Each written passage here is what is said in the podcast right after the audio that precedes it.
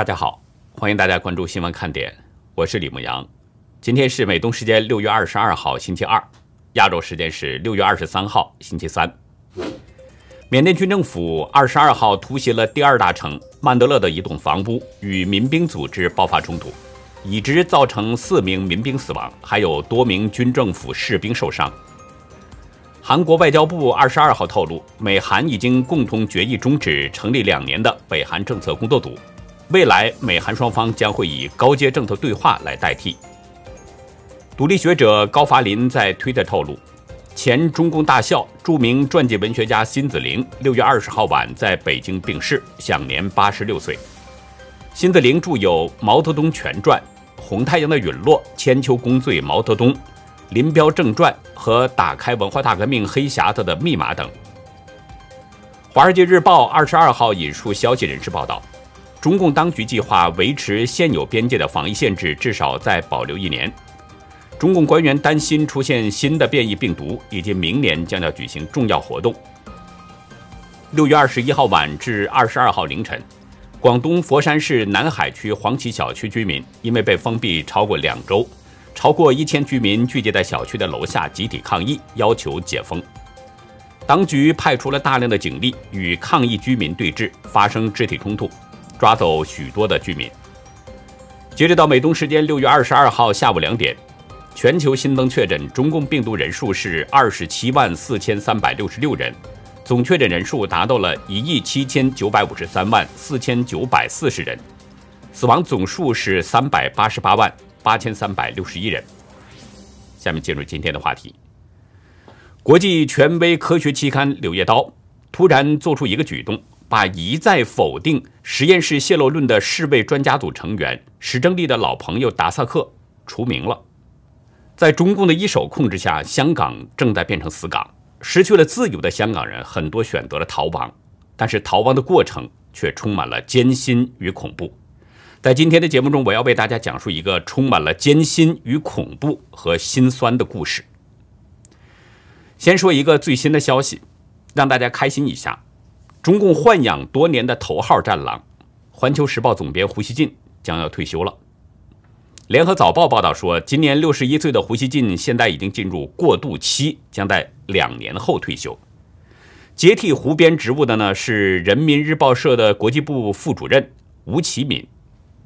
公开消息显示，胡锡进一九六零年出生，是正厅级干部，已经到了退休的年龄。有位网友调侃说：“别呀，少了一个最大的娱乐笑话的来源。”另一个网友表示：“胡锡进退休不光是人们少了一个娱乐来源的问题，对党来说少了一条会叫的狗，少了一个看家护院。应该把湖边这种励志型的狗捧得高高的，然后再取一个时尚的名字。”胡坚强，好，还是呢？进入我们正式的话题。不管潜逃美国的中共高官是不是董经纬，现在这个事儿已经不是特别重要了。重要的是什么呢？拜登政府追查病毒源头的这个决心，以及查到病毒源头之后如何应对。如果病毒确实是从武汉实验室泄露的，那么拜登政府有多大决心要追责中共？会不会雷声大雨点小呢？这个才是人们真正关心的。共和党众议员罗布·威特曼在昨天的声明中表示，如果拜登政府真想了解真相，知道中共在病毒起源中扮演什么角色，那么他必须确定，如果中方不允许对武汉病毒研究所进行自由公正的调查，就会有切实的后果。同一天，众议院共和党领袖凯文·麦卡锡，他表示，有证据表明。中共故意隐瞒疫情真实信息，而拜登政府没有利用他的任何广泛权力来追究中共的责任。为此呢，共和党特别制定了向中共问责的八大支柱计划。总的来说，前四项是要求对美国人民提高透明度，包括情报解密、禁止与中共合作进行功能增益研究、对世卫组织进行大幅改革，并且进行反间谍调查等等。后四项呢是为美国人民找回公正，包括白宫和国会必须继续追查病毒起源，对参与掩盖中共病毒的人进行经济制裁，限制签证和入境，去除对中共的主权豁免，将第二十四届冬奥会迁址等等。共和党的八项计划能不能促使拜登政府真正查毒源，现在还不能完全下定论，但至少会对白宫、对世卫组织等会形成一些压力。压力之下，很可能就会促成一些变化。《每日邮报》昨天报道，英国科学家彼得·达萨克已经被《柳叶刀》主持的 COVID-19 委员会除名了。这是美国情报界五月追查病毒源头之后一个相当引人注目的变化。《柳叶刀》COVID-19 委员会是联合国赞助的，二零二零年七月九号正式启动。成立这个委员会呢？目的就是协助联合国各国政府和民间组织有效的应对病毒大流行。柳叶刀没有说明除名达萨克的原因，但显然这个动作不是孤立的。《每日邮报》指出，将达萨克除名的主要原因是他在本月稍早的时候暗中策动二十八位科学家发表联名公开信，反对实验室泄露病毒的观点。这封信随后发表在《柳叶刀》上。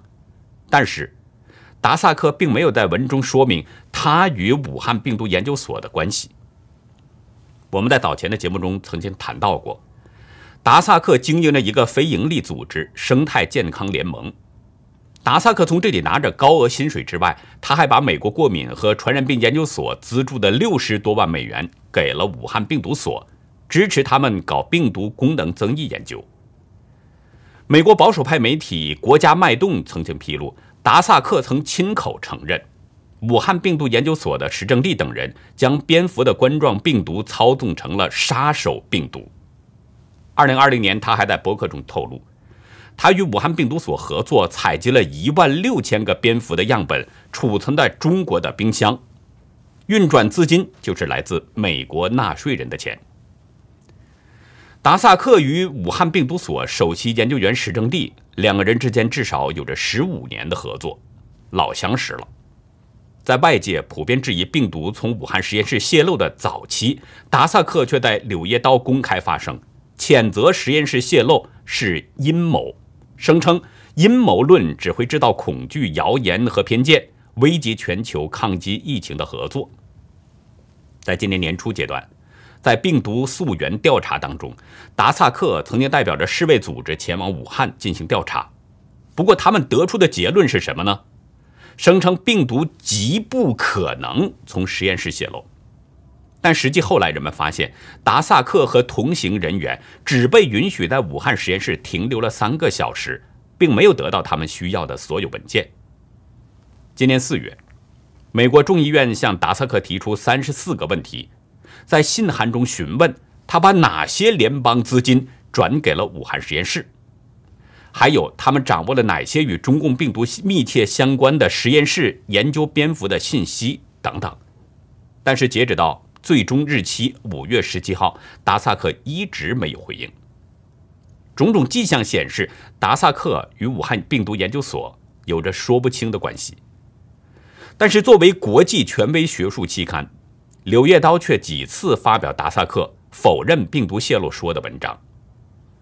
美国资深共和党参议员林赛·格雷厄姆早些时候呢，他表示，发表达萨克牵头的公开信对《柳叶刀》是一种耻辱。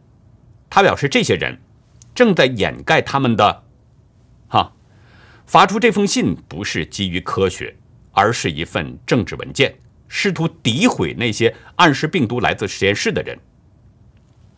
就在这种多方的压力之下，柳叶刀最终把达萨克从 COVID-19 委员会给除名了。柳叶刀动刀，这是病毒溯源进程当中的一个最新进展。虽然与查到病毒源头并没有直接关系，但是这已经是在追查毒源的路上清除了一些杂音。接下来，我们把目光转到香港，事情计划总比变化快。因为香港保安局不可能解冻《苹果日报》的资产，所以呢，运营了二十六年的《苹果日报》很可能明天，就是二十三号，就要停运了。而在今天二十二号凌晨开始，网上的晚间新闻报道和财经新闻已经停止更新了。苹果日报今天还是照常出版了，但是呢，能不能坚持到本周五二十五号？以目前的情况来看，谁都不敢说，谁都没有保证。有苹果内部消息人士向中央社透露，报馆提前停运是有可能的，主要是大部分的员工已经辞职了，加上有传闻香港的国安处可能还会继续采取逮捕行动，员工们都很担心。不少前线记者表示将与公司共进退，但是部分新闻版的主管和大部分负责网上实时新闻的员工已经辞职了。今天凌晨开始，财经新闻网公布停止更新。财经新闻组的高层已经辞职了，员工今天放假。另外，动新闻的后置剪辑人员已经全部辞职了。每晚九点半的苹果新闻报道，昨天晚上已经最先向观众告别了。主持人谢欣怡在节目中开头就告诉观众：“好遗憾，同大家讲，今晚会是最后一晚播出苹果新闻。”在节目的最后，他还向香港人送上了最后的祝福，说：“港人珍重，有缘再会。”香港记者协会主席陈朗生今天在香港电台的节目中表示：“苹果日报停运是一个时代的终结，也是香港人的损失。”浸会大学新闻系高级讲师吕炳全认为，苹果敢于报道主旋律以外的声音，实际苹果能否生存，可以说是。一国两制的寒暑表，一旦消失，反映政权失去容忍主旋律以外声音的雅量。其实，《苹果日报》停运呐，很多人早就预料到了，只不过呢，大家都不愿意说出口，不希望被自己给言中。但是现实就是如此，中共就是要把香港完全抓在手里边，他不允许有不同的声音发出，只要有反抗，这个魔鬼。就会毫不犹豫地下黑手。正像香港市长林郑月娥在今天的简报会上所说的：“国安法是有法必用，执法必严，违法必究。”我在很早的节目中就已经称呼林郑是香港市长了。大家从他的话中也可以看出，他跟大陆的那些中共官员已经没有区别了。当初林郑是为了得到香港市长的这个权位，他主动放弃了英国的国籍，后来终于得到主子的垂青，坐上了香港市长的位置。尽管他的民意支持度非常低，早已经失去了民心民意，但是党妈就是喜欢这个女人。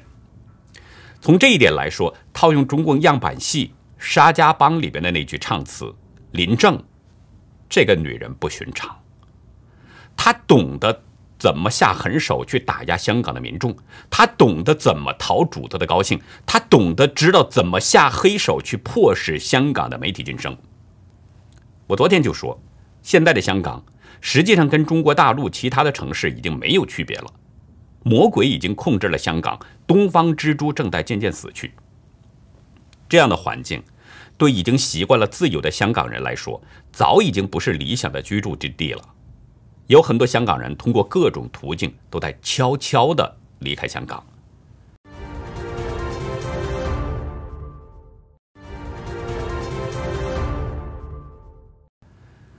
华尔街日报》在今天有一篇文章，记述了五名香港年轻人逃亡的过程。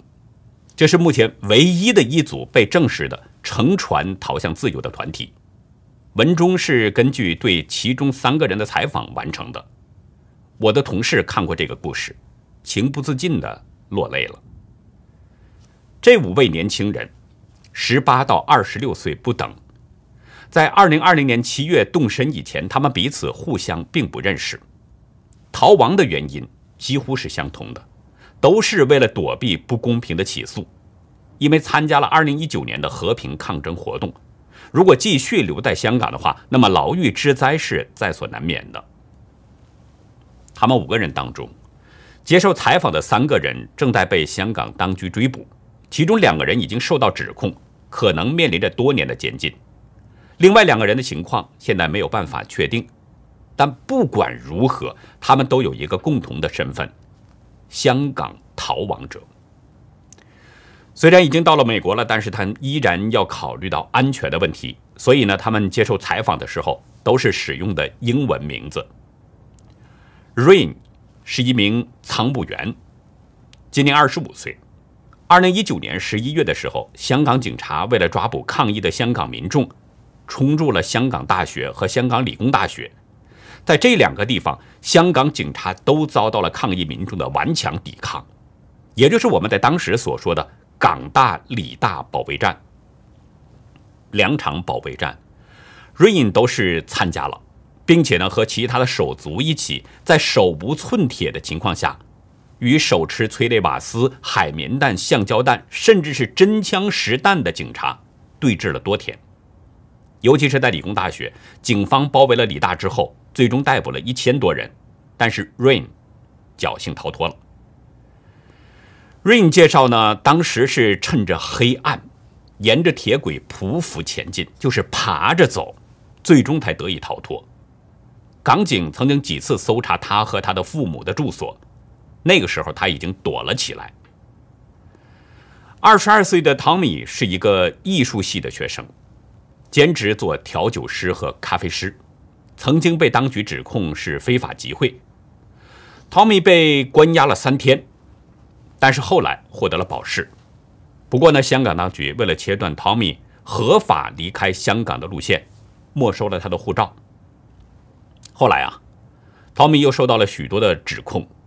其中还有暴动罪的罪名，在这种罪名之下，如果不想办法离开香港的话，那么后果是十分难料的。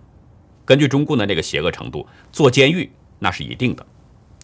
但是会不会发生更难以预料的事情，比如莫名死亡，或者是活摘器官等等，谁都没有办法确定。陶米介绍，自己在躲起来之前，跟家人吃了最后一顿饭。当时呢，祖母是讲述了他在几十年前从大陆偷渡到香港的经历。这个故事以前陶梅就听过，所以呢，他没有做声，担心不小心露出潜逃计划的蛛丝马迹。肯尼是一位土木工程师，今年已经二十六岁了。二零一九年十月啊，在一次抗议活动当中呢，他跟警察发生了冲突之后被抓了，香港的公安。对他有多项罪名指控，包括攻击执法人员。在中共的法律当中，袭警的指控是比较重的。有过被中共警察抓捕经历的人，可能都知道，警察打人这是非常普遍的现象。香港被中共控制以后，香港的警察已经变成了香港公安，所以打人也是一样的手下无情。肯尼被关押期间，后脑勺遭到了香港公安的击打。以致当时就失去了知觉。他们三个人离开香港做出决定的时间其实并不一样。汤米和肯尼曾经多次试图单独逃离，每个人都花了很多钱，大约是几千美元吧，这样的等值港币。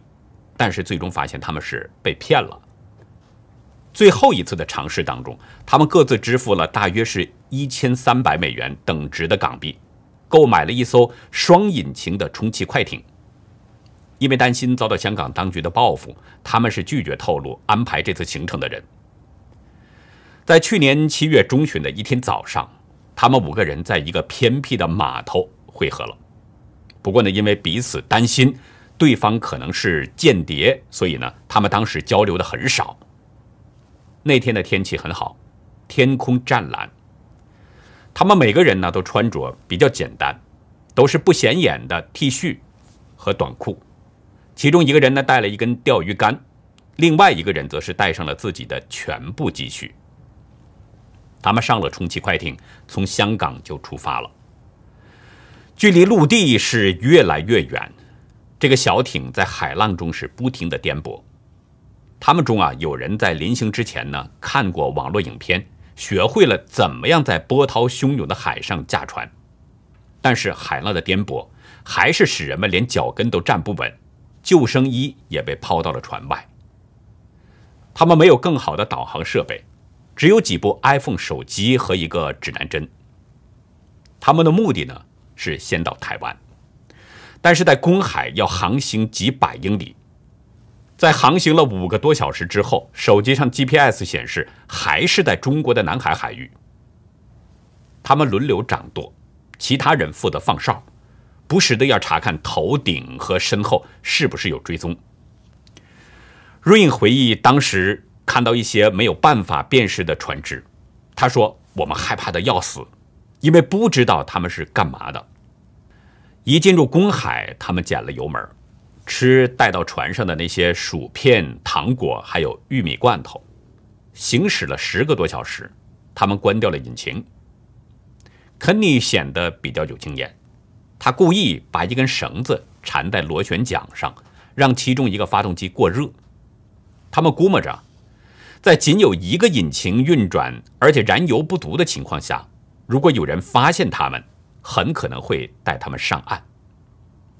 黑暗当中，他们用手电筒发出 SOS 求救信号。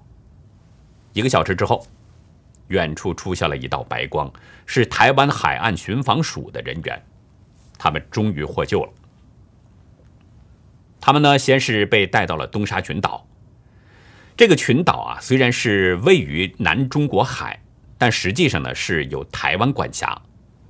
香港到这里的距离，相当于是到台湾主岛距离的大约三分之二左右。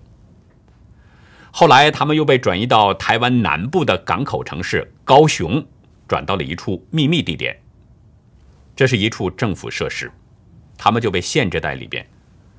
在这个期间呢，台湾政府向他们提供了衣服和当地的报纸等等。他们当中曾经有人想就一直留在台湾，不过呢，他们被告知必须离开。有一名知情人说：“啊，台湾的国家安全官员担心，如果台湾留下他们的话，可能会被中共认为是积极协助香港逃犯。”中共会以此作为借口，而对台湾实施打压，甚至攻打。其实呢，他们到了台湾以后啊，就已经有人在开始帮助他们前往美国了。只不过呢，他们五个人是谁都不知道。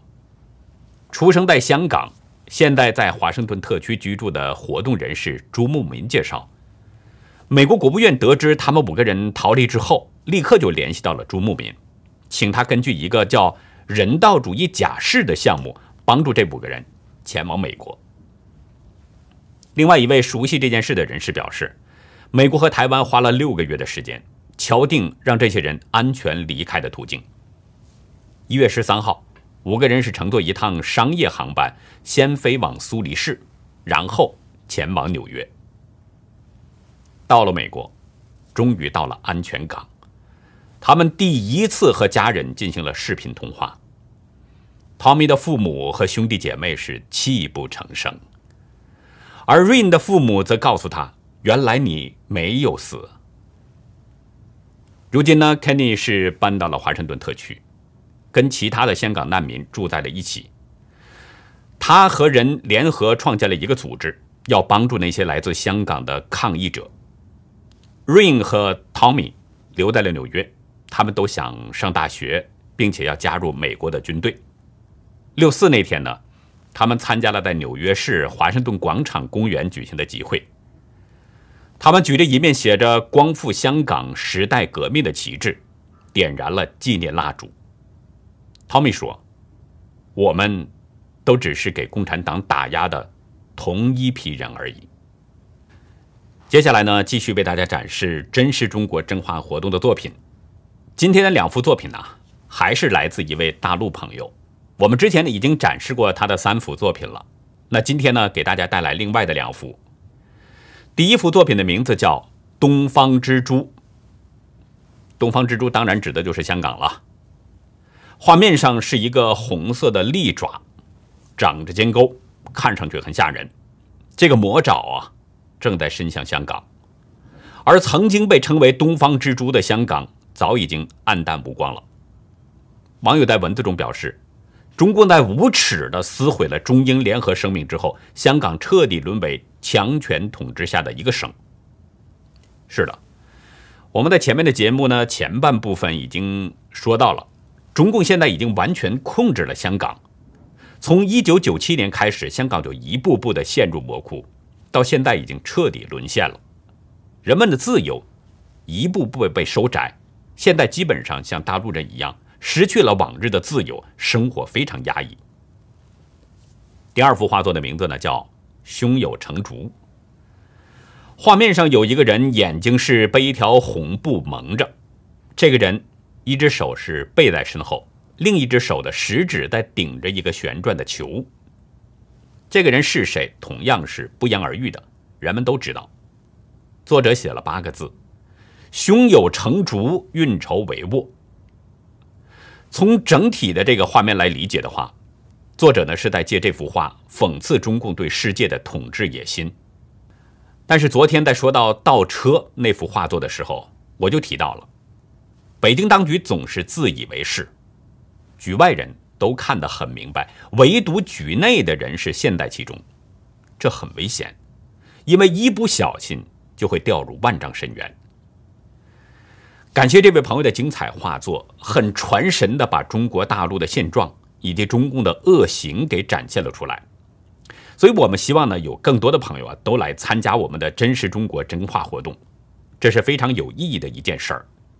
在创作这个绘画的过程当中，您可以更好的清除中共的毒素，同时呢，也可以启发别人，让更多人能够看清中共的邪恶。另外有两点我要提醒大家，就是呢，大家在向我们投稿的时候啊，请您要介绍一下文字，介绍一下的这个画作内容。这样呢，可以避免我们在理解上出现偏颇，产生歧义。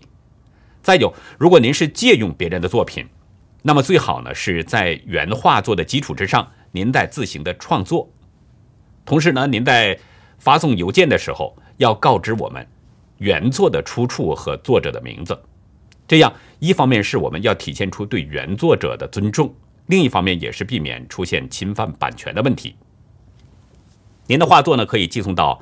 xwkd 二零一七 at gmail 点 com，我们会在节目当中展示，然后会上传到优乐客网站。以前展示的每一幅作品，我们都已经上传到了优乐客。没有看到的朋友呢，可以到优乐客去欣赏，并且为您喜欢的作品点赞。我们期待着您的参与。另外还有一件事，我们呢还在同时举办“为台湾加油”这个集气活动。因为台湾的疫情仍然在持续当中，所以呢，我们希望您能够为台湾的一线人员和台湾的民众加油打气，使用简短优美的文字，能够给他们写出最好的诗篇，帮助他们更好的抗疫，走过这场磨难。我们要求呢字数是控制在一百字以内，题材不限。活动的截止时间是六月三十号，还有一周多一点的时间。那么您的这个作品呢，请寄送到我们新闻看点的另外一个邮箱，newsinside 两个零 at gmail 点 com。newsinside 这是新闻看点的英文名字。我们会将所有的作品呢都上传到优乐客的网站，然后呢根据观众的点赞数量，我们选取前十篇作品，我在节目当中呢读给大家听。我们希望大家都能够踊跃参加这两个活动。叶圣陶的小说多收了三五斗，描写的呢是一九三零年代中国江南农民粮食丰收以后，却遭遇到粮食降价。中共给百姓洗脑呢，说啊在旧中国这三座大山的压迫之下，农村急剧破产，农民必将走上反抗的道路。但是现在的中国农民，比九十年前的那些中国农民。实际上是更苦了，躺平恐怕都难以熬过去。在今天的红潮看点，我们一起来看看中国农民的真实境况。欢迎大家到优乐客会员区了解更多。我们的会员网站网址呢是 http: 冒号双斜线牧羊兽点 com，还有一个是 http: 冒号双斜线 youlucky 点 biz。那好，以上就是今天节目的内容。如果您喜欢新闻看点呢，请别忘记点赞、订阅。另外呢，也请您帮我们把这个频道给转发出去，让更多的有缘人能够看到我们、听到我们的声音。感谢您的帮助，也感谢您的收看，再会。